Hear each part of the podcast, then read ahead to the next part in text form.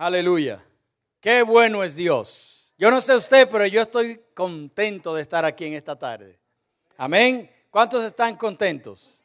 No digan nada más amén porque yo le estoy preguntando. Amén.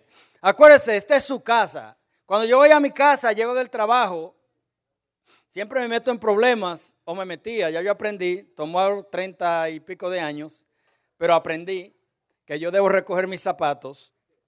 Amén donde me los quito. Antes, ¿verdad? siempre se quedan por accidente, no es a propósito. Eh, porque estamos en nuestra casa, ¿verdad? Nos sentimos cómodos. Siéntase cómodo, alabe a Dios. Créame que nadie se va a ofender si usted da un grito y dice, gloria a Dios. Amén. Hemos estado hablando de cómo conocer mejor a Dios. Alguien dijo que para muchos el Dios que van a conocer es el Dios que ven en nosotros. Amén. Ese es Dios. No tendrán una experiencia extraordinaria. Tal vez nunca lean la Biblia, pero van a saber de la palabra de Dios y de Dios por lo que vean en nosotros. Nuestras actitudes, amén. Cómo actuamos delante de problemas, en, etcétera, etcétera. Si yo conociera, le preguntara a ustedes, ¿cuántos de ustedes conocen al presidente de nuestra nación, de, de Estados Unidos. ¿Cuántos los conocen? Levante la mano el que lo conozca. Amén. Nadie lo conoce. ¿Ah? ¿Quién conoce entonces a, al, que era presidente antes, Barack Obama? ¿Quién lo conoce? Tampoco. ¿Quién conoce a Michael Jordan? ¿A usted lo conoce, hermano? Gloria a Dios. ¿Cuál es la comida favorita de Michael Jordan? Amén, exactamente. Podemos, perdón hermano, ¿eh? podemos conocer el nombre, podemos conocer quiénes son, pero en realidad lo conocemos. De la única manera que vamos a conocer a Dios, hermanos, es si usted y yo tomamos un momento y, y tenemos una intimidad con Dios. ¿Cuánto conocen al pastor? ¿Cuánto conocen al pastor? ¿Cuál es la comida favorita del pastor? Esa pregunta es fácil. Si dicen todas, esa es la respuesta. Amén. Y mientras mayor cantidad, mejor, ¿verdad? Gloria a Dios. Amén. El pastor es como yo. Amén. Eh, y si sabemos quiénes son los pastores, podemos preguntar entonces, ¿cuál usted cree, hermano, que sería el trabajo del pastor? ¿Trabajo en la iglesia? Pastor, pues orar por su iglesia. Orar por la iglesia. Perdón, hermano, ¿cuál usted cree que sería uno de los trabajos del pastor? enseñar a toda la gente, seguir los pasos que se deben de seguir. Amén. Amén. Y si siguiera preguntando, yo quiero empezar con un pequeño drama. Esto, y quiero que los hermanos pues pasen algo que hemos preparado. Y yo me puse contento cuando el pastor me dijo, porque nosotros presentamos nuestro mensaje delante de los pastores, eh, pero cuando él me dijo, no tenemos que hacerlo, me puse contento porque entonces no tuve que decirle lo que yo iba a hacer. Y dije, perfecto, gloria, el Señor trabaja por senderos misteriosos. Eh, porque a lo mejor me iba a decir, no, sabe que va a, tomar mucho tiempo, vamos a hacer aquello. Amén. Gloria a Dios. Aleluya. Si yo le preguntara a toda la iglesia, ¿Qué es un pastor? ¿Cuál es su trabajo? Cada uno de nosotros tal vez tiene un concepto distinto de lo que es un pastor. La Biblia dice en Romanos capítulo 13, verso 7, dice, pagad a todos lo que debemos, al que tributo, tributo, al que impuesto, impuesto, al que respeto, respeto, al que honra, honra. Una de las cosas que nos distingue a nosotros de otros grupos es que nosotros sabemos de dónde Dios nos ha sacado. No es algo de avergonzarnos, sino debería ser algo que lo usemos como una, una medalla de honor. De este lodo me sacó Dios. Yo estaba así desbaratado, destruido, y Dios me puso aquí y hoy soy bendecido.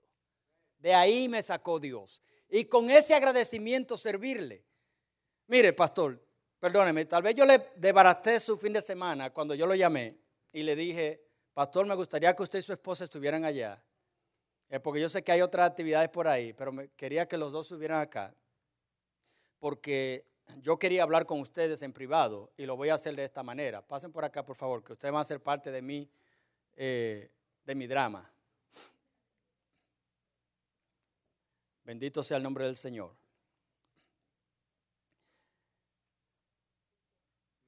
Sí, por favor, siéntese. No se va a caer, créanme. A lo mejor caiga agua o algo slimy de arriba, pero... Amén. Les presento a nuestros pastores.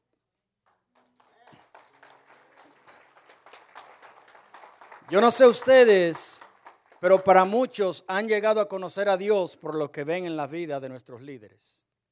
Amén. Y nosotros decidimos, pastor, yo tomé de mi cuenta, si usted quiere no me invite a predicar más, eh, fue el riesgo que yo quise tomar, pero hoy nosotros decidimos tomar este día para honrarle a ustedes, nuestros pastores. En octubre regularmente se reconoce como el Día del Clergy mundialmente y los líderes se, se pusieron de acuerdo y dijeron, ¿por qué no tomamos un día y quitamos al que peor predique y cogemos ese día para honrar a nuestros pastores y el elegido fui yo. Eh, amén. Ah, pero nos decidimos tomar este tiempo para honrarles. Alguien dijo que no hay mejor pastor que aquel que nunca ha pastoreado una iglesia. Yo quisiera mencionar algunas de las cosas que pensé que la gente piensa que es el trabajo del pastor. Visitar a los enfermos, llamar a los miembros que no vienen al servicio, deben ser buenos consejeros, orar por los miembros de la iglesia, deben estar dispuestos a contestar el teléfono 24 horas al día, en cualquier momento y con buena actitud.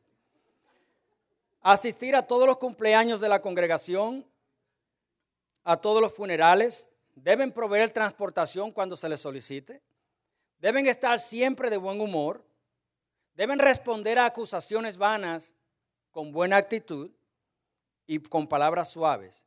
También deben servir como contables de la iglesia, organizadores de eventos. Eh, deben actuar de manera que no ofenda a ninguno de sus 350 miembros. Y también que todo lo que hagan o prediquen deben agradar a cada uno de esos 350 miembros. So, si no están haciendo eso, yo no sé, es difícil. Es imposible hacer eso, ¿verdad que sí? Cada uno, la Biblia dice que nosotros, lo que los pastores deben velar por nuestras almas como si tuvieran que dar cuenta delante de Dios. Cada uno de nosotros va a tener que dar cuenta de nuestra propia manera. Y lo que decidimos hacer, pastor, fue dividir el mensaje malo que yo iba a predicar entre cuatro mejores. cada uno de nuestros hermanos, yo busqué unos voluntarios que van a tomar unos minutos y hablar de algunas cosas, de unos puntos de lo que es ser un pastor. Amén, hermana Elena. Buenos días, pueblo. ¿Cómo estamos? Bueno, estamos muy contentos porque en esta mañana, cada día es especial, pero este día es más especial para nosotros porque hoy estamos dedicando este día para honrar a nuestros pastores. Gracias de antemano por todo lo que han hecho por nosotros. Amén. Y yo creo que el pueblo también está contento, ¿verdad que sí? Pueden darle un fuerte aplauso a Dios por la vida de ellos. Amén. Bueno, voy a ser muy breve en este tiempo. Este, voy a hablar rápido. Deme toda su atención, por favor. Y a mí me tocó hablar acerca de lo que es la obediencia. Y quiero darle la definición de obediencia y dice que obediencia es el acto de respetar, acatar y cumplir la voluntad de la autoridad de quien manda. ¿Quién es nuestra autoridad? Dios. Dígalo fuerte, Dios. Bueno, hermanos, pues desde, eh, desde Génesis hasta Apocalipsis, la Biblia nos habla que Dios dice que es bien importante obedecer. ¿Por qué? Porque en Levíticos 26 el Señor nos enseña que cuando nosotros obedecemos los mandatos, los mandamientos, nosotros automáticamente vamos a recibir bendición de parte de Él. Amén. Ahora, si bien en Éxodo 20 y Deuteronomio 5 el Señor nos habla de los diez mandamientos. ¿Cuántos dicen amén? Ahora, el significado de mandamiento o mandato dice que es una orden dada por alguien con autoridad para hacerlo. Nuevamente, ¿quién es nuestra autoridad? Dios. Y dice que aunque Dios seleccionó estos mandamientos como los más importantes o principales, mejor dicho, a través de que nosotros vamos estudiando la palabra, nos damos cuenta que hay otros mandatos que Dios nos pide que también acatemos. Amén.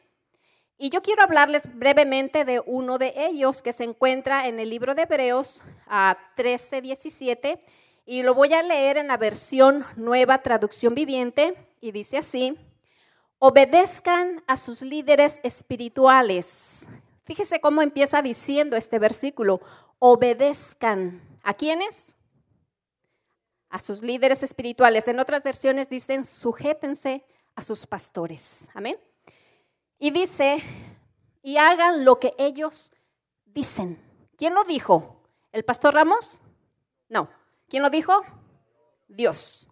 Sujétense a, a, lo que ellos dicen. Dice, su tarea de ellos es cuidar el alma de ustedes y tienen que rendir cuentas a Dios. Fíjense aquí la responsabilidad de lo que es el pastorado, hermanos no solamente es cuidar de sus almas, pero dice que ellos van a entregarle cuentas a Dios de nosotros. Amén. Y luego continúa diciendo, denles motivo para que lo hagan con alegría y no con dolor. Yo sé que Casa de Dios es un pueblo obediente, ¿verdad que sí? ¿Cuántos dicen amén? Gloria a Dios. Esto último ciertamente no los ven. Ah, dice, perdón, discúlpenme, regreso. Denles motivos para que lo hagan con alegría y no con dolor. Esto último ciertamente no los beneficiará a ustedes. Ahora, la Biblia también nos habla que los pastores son mensajeros de Dios para la iglesia. De hecho, en Apocalipsis, Cristo le llama ángel a cada iglesia, a cada pastor de la iglesia de Asia. Dice que porque ya que los ángeles son mensajeros, asimismo lo son los pastores. Ahora, como dice este versículo que acabamos de leer, ciertamente estos hombres y mujeres de Dios son responsables de cuidar de nosotros. ¿Cómo? Corrigiéndonos, enseñándonos, levantándonos cuando nos hemos caído. Por eso, hermanos, como ovejas de Dios, Él nos llama a que los honremos, a que los obedezcamos, aunque a nuestro parecer a veces decimos, ah, pero si ellos no son perfectos. El Señor dice, no, tú no te fijes de eso. Mi mandato es obedécelos y sujétate a ellos y haz como ellos te dicen. Amén. Aunque nosotros los veamos imperfectos, dice el Señor, aún ellos son mis ungidos y hay que respetarlos. Para terminar, versículo final, Hebreos 13:7, en la misma versión, dice, acuérdense de los líderes que les enseñaron la palabra de Dios, piensen en todo lo bueno que haya resultado de su vida y sigan su ejemplo de su fe. Acuérdense, ¿cómo nos vamos a acordar? Hermanos, nosotros podemos darle a ellos los mejores regalos que usted quiera en cumpleaños, en Navidad, como sea. Pero yo le aseguro que el mejor regalo que nosotros podemos darle son nuestras oraciones, porque es a través de la oración donde nosotros le vamos a fortalecer en su espíritu, porque el pastorado no es nada fácil. Es un trabajo difícil y como acabo de decir hace unos momentos, tarde que temprano, ellos van a tener que rendirle cuentas a Dios por cada uno de nosotros. Amén. Dios los bendiga. Pastores, Dios los bendiga.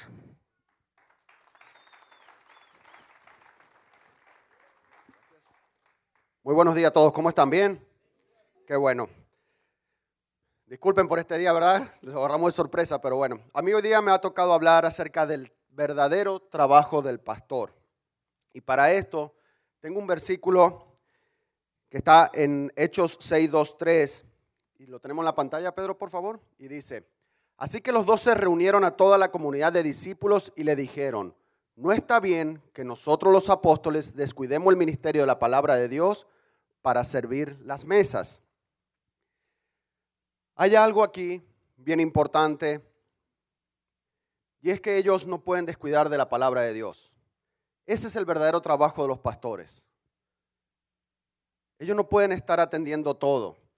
Conocemos el corazón de ustedes. Personalmente, o sea, yo conozco el corazón y tuvimos que hacer esto sorpresa porque sé que si le decíamos, pastor, ¿cómo ves si tomamos un domingo para honrarlos como se merecen? La humildad de ellos hubiese dicho no, pero ustedes se lo merecen. Y ahí dice, ustedes deben estar preocupados de una sola cosa y es de la palabra de Dios. Entonces, El trabajo de nosotros ahora como congregación es que nosotros le ayudemos a ellos.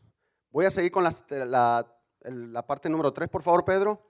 Dice, hermanos, escojan de entre ustedes a siete hombres de buena reputación, llenos del espíritu y de sabiduría para encargarle esta responsabilidad. El servir las mesas no es algo malo. An- Cuando habla la Biblia de acerca de servir las mesas, se, se refería a lo económico, a los eventos, a estar atendiendo al pueblo, viendo la necesidad del pueblo. Y ellos tenían una obligación nada más, estar en la palabra, estar en conexión con Dios para traer la palabra de Dios al pueblo. Y es por ese motivo que decidimos hacer esto. Porque ellos van a decir, no, hay que organizar, hay que hacer. Y ese no es trabajo de ellos.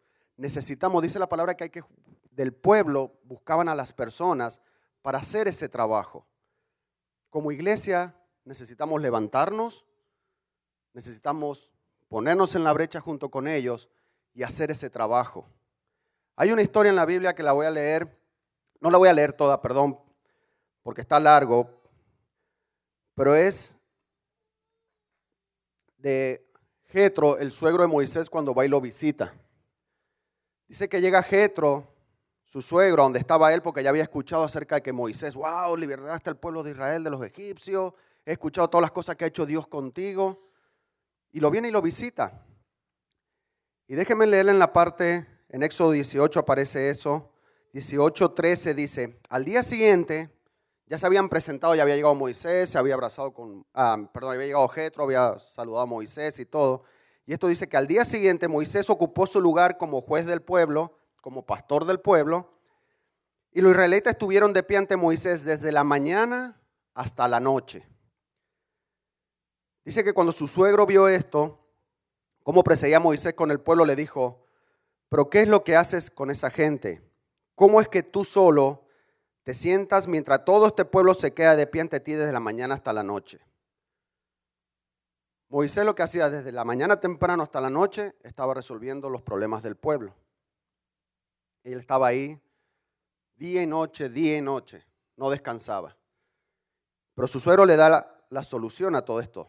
En el versículo 17 aparece, dice, no está bien lo que estás haciendo, le respondió su suegro, pues te cansas tú y se cansa la gente que te acompaña.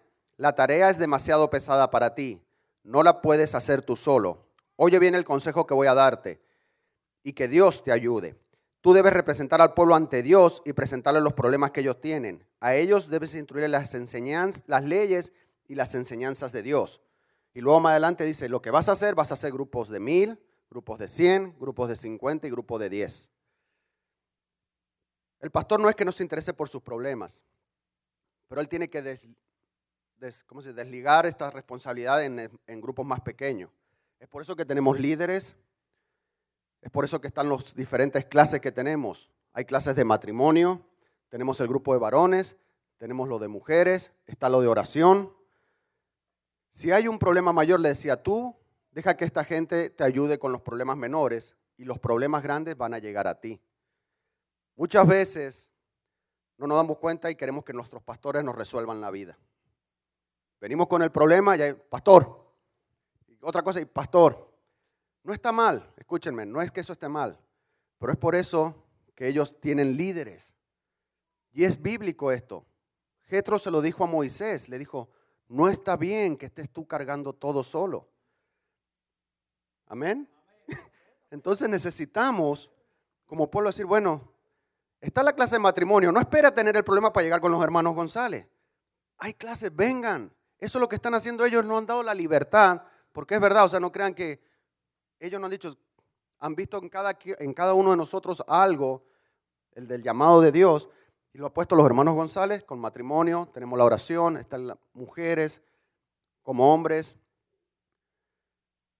Y es lo que hacemos, o sea, tratamos de hablar, ver los problemas. Entonces, cuando usted realmente enfrente ese problema, va a tener la solución, porque tal vez ya lo escuchó en una de las clases, o simplemente se puede acercar con alguno de los líderes también.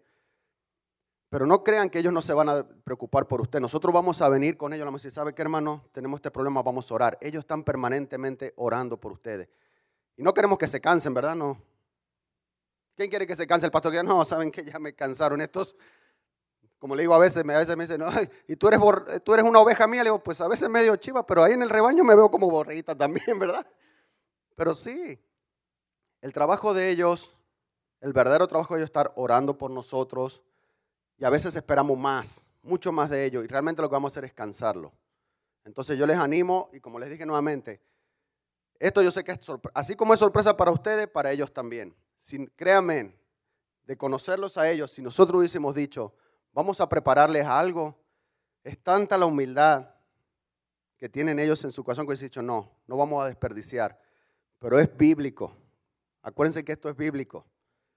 Ustedes se merecen honra y una doble honra por lo que hacen. Les agradecemos de todo corazón lo que hacen por nosotros. Dios me los bendiga.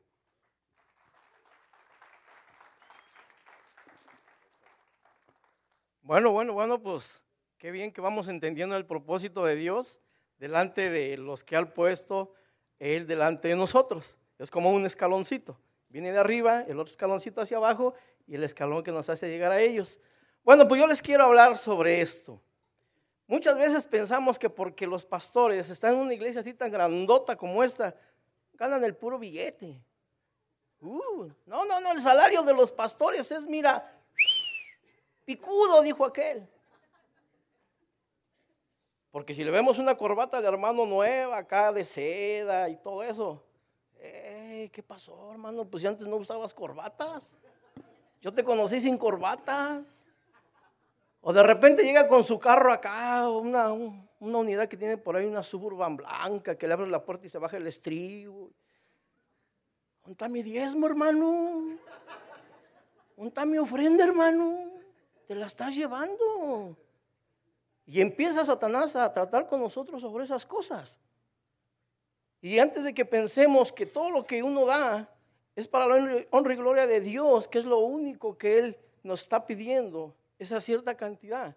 Lo primero que hacemos es tratar de echarles a ellos culpa de eso. Cuando la obligación de nosotros es entender que para, para que usted esté sentado ahí, en una buena silla, en una buena luz, una buena música, un buen aire acondicionado, un piso bonito, que hasta cuando pisa usted lo raya y le hace así, para que no se note. Ese- ese es lo que se hace con todo ese dinero. Ellos no se llevan. En verdad, si ustedes supieran lo que ellos ganaban antes de ser pastores y lo que pasa con muchos, usted se, se daría cuenta. Ahora, ahora, hay algunos, y se los voy a decir así, algunos gandallas que sí están robando al pueblo. Pero allá el Señor y ellos. Aquí, bendito sea Dios, yo les puedo decir que para mí han sido una gran escuela, hermanos. Mis respetos para ustedes, se los he dicho muchas veces. Yo los amo. Dios aquí me ha traído para enseñarlos a amar, porque si, si, si tenemos pensamientos locos y tontos como esos, aquí estoy yo. Aquí estoy yo. En serio, en verdad. Yo así pensaba antes. Yo así pensaba antes. Pero Dios me trajo poco a poco en el camino hasta ahorita y yo he conocido en ellos la, la- la verdadera voluntad de Dios de servir al pueblo. En verdad. Y no es que les estemos echando mucho brillo a sus zapatos de ellos. Es la realidad. Es la realidad. No saben, eh, y yo respeto mucho y siempre lo he dicho, para mí un llamado de pastor, híjole, mis respetos, mis respetos. Y otra de las cosas es que es nuestra obligación también ayudar en tener un buen lugar donde estar. Es nuestra obligación también ayudar a los líderes que ya han levantado los pastores. Es nuestra obligación también unirnos con ellos para crecer. El otro día les puse un ejemplo, que las sillas tenían que estar vacías y todos trabajando para que Dios lo hiciera, eh, mandar a gente nueva. Eso es lo que Dios quiere. Amén. Y vamos a ver el, en, el, en el libro de Primera de Tesalonicenses, capítulo 4, versículo 16, por ahí por favor. Muchas gracias. Este versículo tiene dos vistas. Este versículo es para, lo vamos a poner así, primero para nuestros pastores que dice, ten cuidado de tu conducta y de tu enseñanza, porque para ellos lo más importante tiene que ser la buena doctrina. Y dice también, persevera en todo ello, porque así te salvarás a ti mismo y a los que te escuchan. ¿Verdad que sí? Pero ¿qué pasaría si este gran peso nos lo ponemos nosotros? Y nos diría lo mismo, ten cuidado con tu conducta, Isaías, y de tu enseñanza. ¿Cómo? Como yo hable de ellos y como yo enseñe a otros de ellos, es mi condena. Amén. Si yo delante de ustedes les digo, no, ¿saben qué? Que el hermano hasta lleva la basura en la suburban y yo ni siquiera tengo para echarle gas a mi carro, eso está mal. ¿Y qué es lo que usted va a pensar? Que ellos están abusando de lo que nosotros supuestamente venimos a aportar aquí. ¿Verdad que sí? Bueno, y mire lo que dice, persevera en todo ello. O sea, que tenemos que ser cada día mejores y aprender a darles su lugar y el respeto que se merecen, porque ellos no salieron, no salieron de, cualquier lugar, a ellos los trajo Dios a este lugar. Amén, gloria a Dios. Y lo dice, porque así te salvarás a ti mismo y a los que te escuchen. Cuando tú estás lleno de malos pensamientos, de malos sentimientos, a los puestos por Dios, te condenas a ti y al que le enseñas esas cosas también. Amén. Se acabaron los amenes. ¿Qué pasó? Si nada más es una reflexión, no es un regaño, hermanitos. Simplemente es dale la honra que la honra se merece. Primeramente Dios, la honra y la gloria. Y después de ellos, mis respetos para ustedes como nuestros pastores. Y aquí la dejo porque si no, me van a correr. Que Dios me los bendiga. Bendiciones, hermano. Amén, gloria a Dios. Algo que muchas veces se nos olvida también es que cuando Dios llama a los pastores, eh, ellos no son los únicos que llevan la carga, sino su familia también. Porque nosotros tenemos el lujo de que si un día estamos cansados, tenemos la libertad de no venir al servicio. Ellos no tienen ese privilegio. Estén cansados, desanimados, tristes o contentos, ¿qué esperamos nosotros? Que lo veamos sentados ahí. ¿Sí o sí? Sí. Amén. Entonces, nosotros nunca podremos con obsequios materiales mostrarle a ustedes lo agradecidos que estamos por su liderazgo, por lo, que nos han, nos han permitido lograr hasta este momento, la libertad que nos han dado, pero sí queremos darle un pequeño regalo que espero que se acuerden de nosotros. Y les voy a pedir a Lidia y a Bricia que pasen por aquí a su Abricia no le gusta mucho eso, pero yo la voy a llamar como quiera. Amén. Que ella quería esconderse. No, hazlo tú, hazlo tú. me hubiese gustado grabarlo. Tú, no, tú, yo no, tú, tú. Gloria a Dios. Pero la hicimos voluntarias a las dos. Amén. Gracias a Damián, porque se me cae esa es la única que tengo. Gloria a Dios.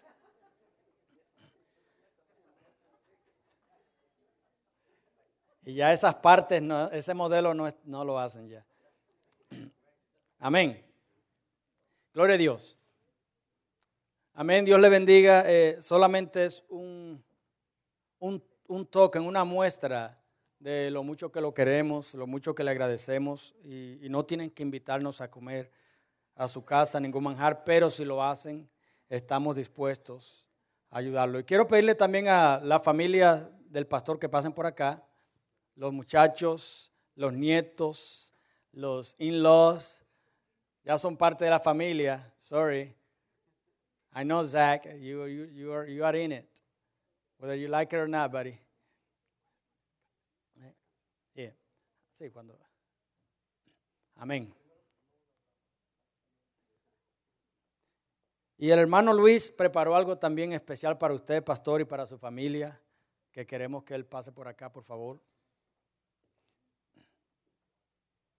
Gloria a Dios.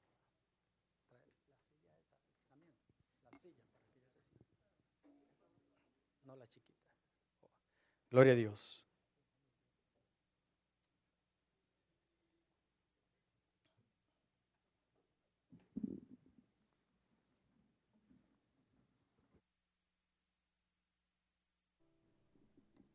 Test, test, okay.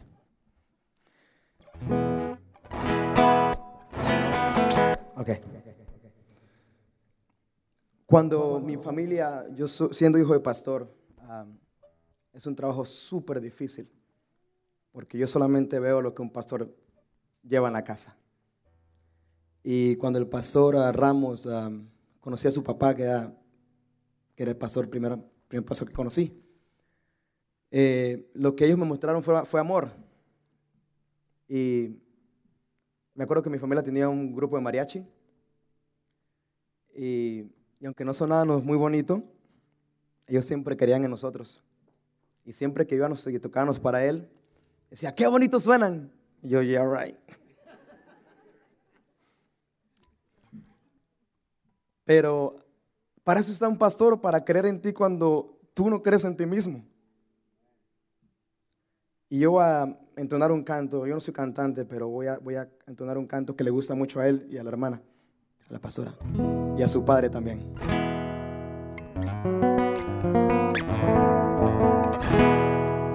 Eran cien ovejas que habían un rebaño. Eran cien ovejas que amante cuidó. Pero en una tarde, al contarlas todas, y le faltaba una, le faltaba una, y triste lloró. Si se lo saben, cántalo conmigo. Las 99 dejo en el abrizo y por las montañas a buscarla fue. La encontró gimiendo de frío, ungió sus heridas, la tomó en sus hombros y al redil volvió. Y esa misma historia vuelve a repetirse. Todavía hay ovejas que rabundas van, pagan por el mundo sin Dios ni consuelo, sin Dios ni consuelo, sin Dios ni consuelo y sin su perdón. Las 99 y las 99 vengo en el abrizón y por las montañas a buscarme fue. Me encontró gimiendo temblando de frío. Me tomó en sus brazos, curó mis heridas y al redil volvió. La tomó en sus brazos, curó sus heridas y al redil volvió.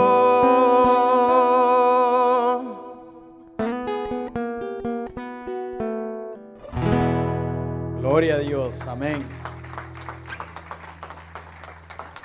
Y como los tenemos a todos acá, queremos pedirle a Pedro también, que es parte de este equipo, una parte muy importante.